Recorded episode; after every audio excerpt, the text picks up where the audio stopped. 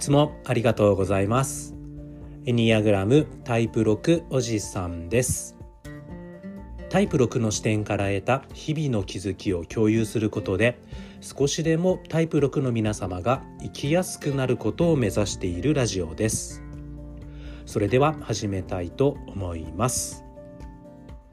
はい、えー、では今日なんですけれども、えー、ここまで何回かにわたって、えー、タイプ4、えー、個性的な人についての、えー、掘り下げを進めておりまして、えー、と今回も、えー、ともう少しその掘り下げに、えー、おつお付き合いいただければなと思っております。さらに掘り下げていきます。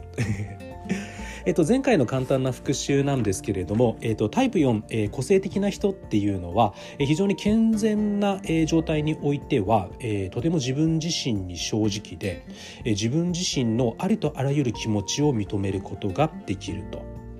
自分の、えーと、光の面もね、えーと、闇の面も、えー、両方とも本当にありのままに見ることができるので、えー、結果として、えー、自分が何者であるかという、え、プラス面もマイナス面も含めて、え、全部しっかり受け止め、え、知ることができるというのが、えーと、タイプ4個性的な人には非常に、え、強みになります。逆にただ、えー、タイプ4、えー、個性的な人に限らず全ての性格タイプ9つの性格のタイプにおいてやはり心の段階、えー、心の成長の段階が通常の段階にいる人っていうのが圧倒的に多いですので、えっと、おそらくこのラジオを聴いていただいている方も、えー、心の成長段階のレベルが、まあ、通常の段階にいる人が、えー、僕も含めね、えっと、多いんじゃないかなとは思うんですけれども、えー、タイプ4個性的な人、えー、健全な段階においてはね本当にあのいいも悪いも、えー、前向きも後ろ向きも、えー、全ての自分の、えー、気持ち心っていうのを、えっと、ありのままに受け入れることができるんですが、えー、通常の段階においてはやはりこう自分は人と違うということを、え感じると同時に、え反面、え本当にこう一人でいたいわけじゃないっていう葛藤した気持ちを持ちやすいんですね。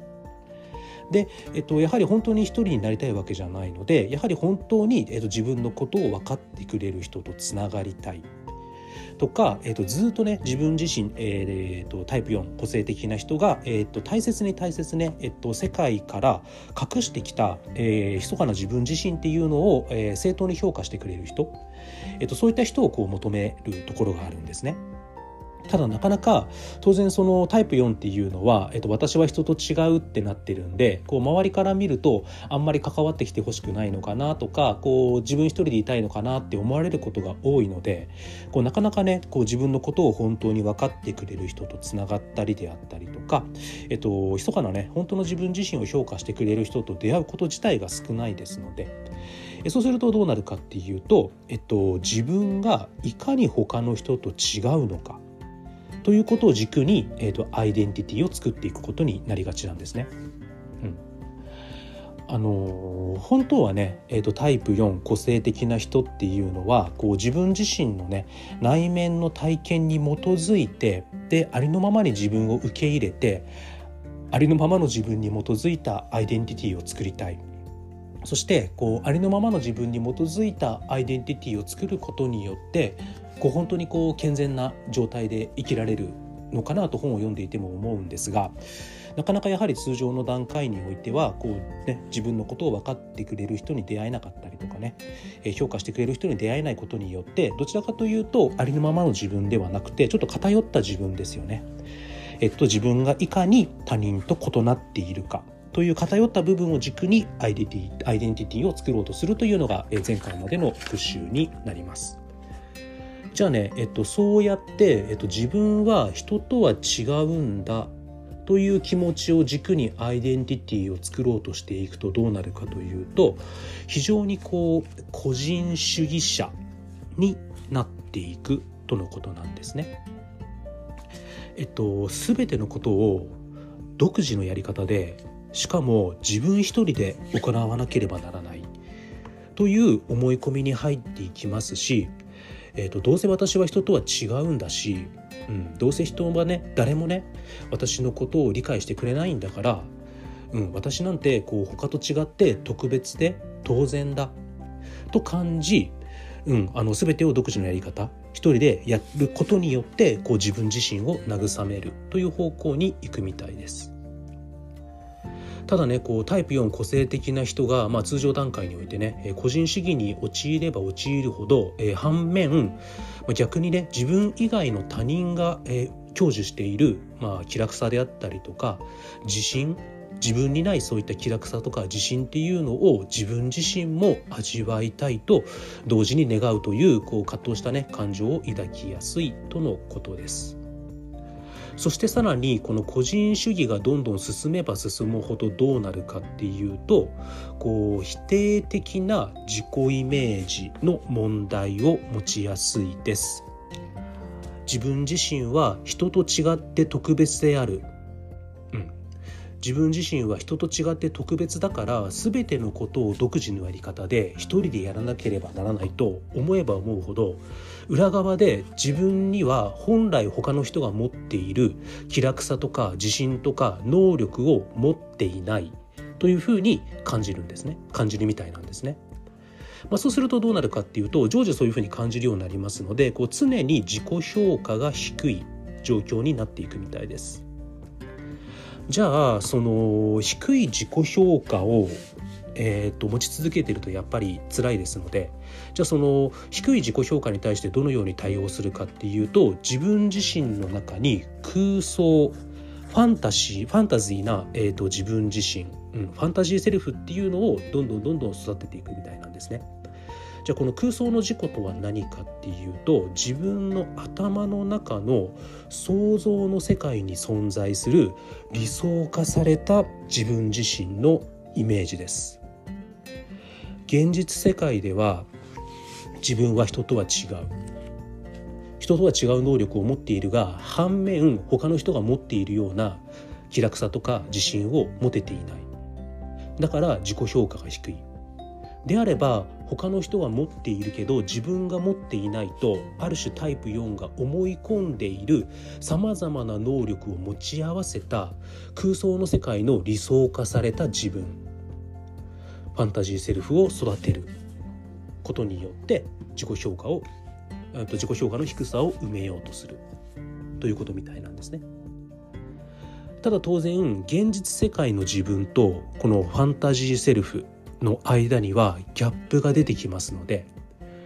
この現実の自分と空想の世界の理想化された自分とのギャップここに恥の感情を感じやすいというのがタイプ4個性的な人になるというふうに本には書いてあります。まあ、ここでちょっと恥の感情が出てきましたね。えーと、タイプ4、えーと、フィーリングセンターになります。えー、タイプ2、タイプ3、タイプ4がフィーリングセンターになるんですけれども、えー、フィーリングセンターがね根本的に抱えやすいのが恥の感情になりますね。えっと、若干脱線しますけど、えー、タイプ8タイプ9タイプ1、え、本能センターはね怒りとか激怒を心の奥底に、抱えやすいです。そして、えー、タイプ5タイプ6タイプ7、えー、思考センターですね、えー、この方々っていうのは心の奥底に、えーと、不安とか恐れを抱えやすいんですね。でタイプ2タイプ3タイプ4、え、フィーリングセンターは恥の感情を抱えやすいんですが、え、フィーリングセンターであるタイプ4、え、個性的な人っていうのは、え、現実の自分とうん、その、えーと、現実の自分でいると自己評価下がりますのでじゃその自己評価を、えーと、高めるために、えーと、理想の世界にね理想化された自分を作るんですがこう本来の自分と自分の中に作り出した理想的な自分とのこう間ギャップの中で恥の感情を抱えやすいんですね。なのである種こうタイプ4個性的な人っていうのはもしかすると周りと比べてではなくてあくまでも自分の内面うん、今の自分自身と理想化された自分自身自分の中でその恥の感情を抱えやすいのかなっていうふうにちょっと本を読んでいて感じました。そしてこうタイプ4、えー、個性的な人っていうのはこういったこうファンタジーセルフっていうのをこうたくさん作るみたいなんですね。まあ、こういくつかの異なる、まあ、アイデンティティを、えーと、あれやこれやと試してみることによってこうどれが一番自分にぴったりくるのか、うん、というのを、えー、試していることが多いみたいです。ね、生活のスタイルであったりとか着るもののスタイルセンスえー、好み、えー、自分ではない誰か、うん、周囲の人を見ていてこう A さんの中の惹かれる部分、ね、B さんの中の惹かれる部分、えー、惹かれるってあのあれですね。えっとあれえっとあえっと addicted。なんだっけ。あのえっと、心惹かれるの惹かれるです。うん、なんであの例えば周囲の人の見ていてあ私こういうところにね、えっと、心惹かれるなっていう部分を、えっと、そういった資質をもとにしてね、えっと、たくさんのこうアイデンティティを作るでそれをどんどんどんどん試していくみたいです。なのでそうやってこうタイプ4個性的な人っていうのは周囲の人を見ていてその周囲の人の中でこれ素敵だなって思うものを取り入れていろんなアイデンティティを、えーと、と読解引き試すみたいですので、えーと、実はねこの通常段階においてタイプ4の方々っていうのはこう自分が本当は何者かっていうのがこうなかなか分かりづらいというところがあるみたいです。でそのタイプ4が作るアイデンティティは何かっていうとこういろんなねたくさんのアイデンティティを試していく中でなんかこれが自分っぽいよねって 私らしいのはこれかもしんないなみたいな感覚センスを中心にじゃあそれが自分のアイデンティティかもしれないっつってこう自分のアイデンティティを作っていくみたいなんですね。だからそのタイプ4個性的な人の内面って何かっていうと,、えー、と内側っていうのはこう万華鏡のように絶えず変化していますそして自分の中のなんかこれいい感じだなとかあそうなのかなみたいな感覚感情によってアイデンティティを作っていきますのでこう常に何て言うかな心の中もそうですし私はこういう人間だっていうアイデンティティがこう次から次へとねこう感情に反応してスパスパスパスパスパスパ変わっていくようなイメージみたいですね。うん、だからタイプ4の心の中っておそらくこうすごいどんどんどんどんこう切り替わってってると思うんですよね。さっきのその理想化された自分自身こうファンタジーセルフっていうのも常に一定ではなくて空想の世界の中の理想化された自分も多分何人かいたりとかして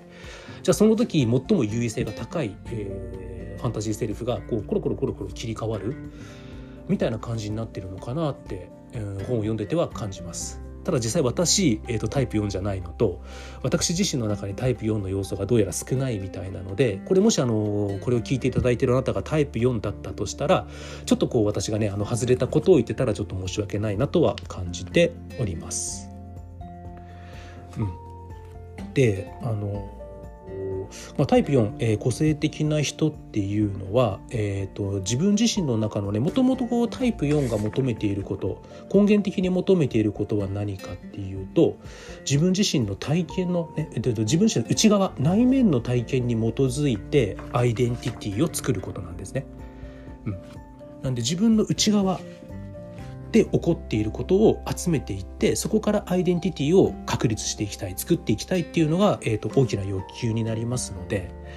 こうそうするとねこう自分自身の中の体験つまり自分自身のそれはタイプ4にとっては自分自身の心の中でどのような感覚があってどのように感情が動いているかだと思うんですけどその感覚の変化とか感情の変化を、えー、集積集めていってこうアイデンティティを作ろうとするんですね。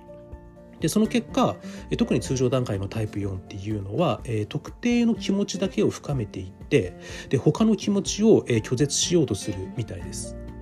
なのである気持ち今私がこれ素敵だなって思ってる、うん、この、えーと、今目の前の自分にとっていいなと思う気持ちが自分自身であってそれ以外の気持ちは全て自分自身ではない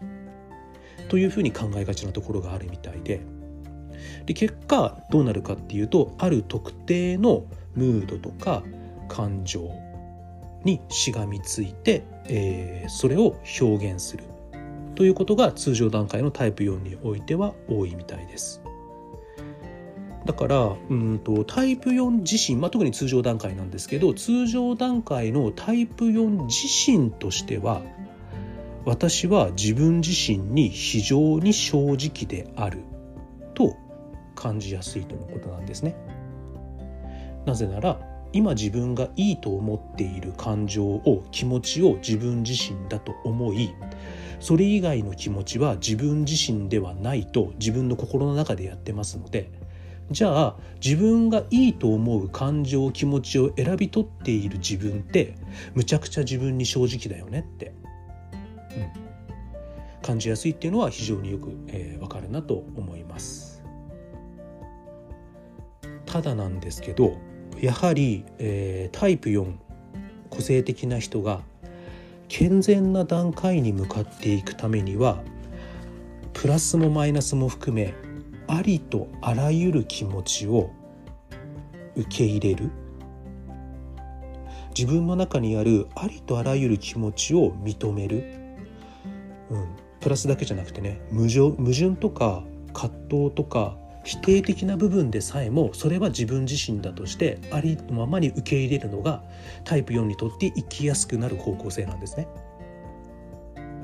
ただ通常段階のタイプ4っていうのはその逆方向に行ってるってことですよね。自分にとってプラスいいなという気持ちを自分だと思いそれ以外は自分ではないとして言ってますので。じゃあある種この通常段階のタイプ4個性的な人であればこの個性的な人の通常段階のタイプ4の状態。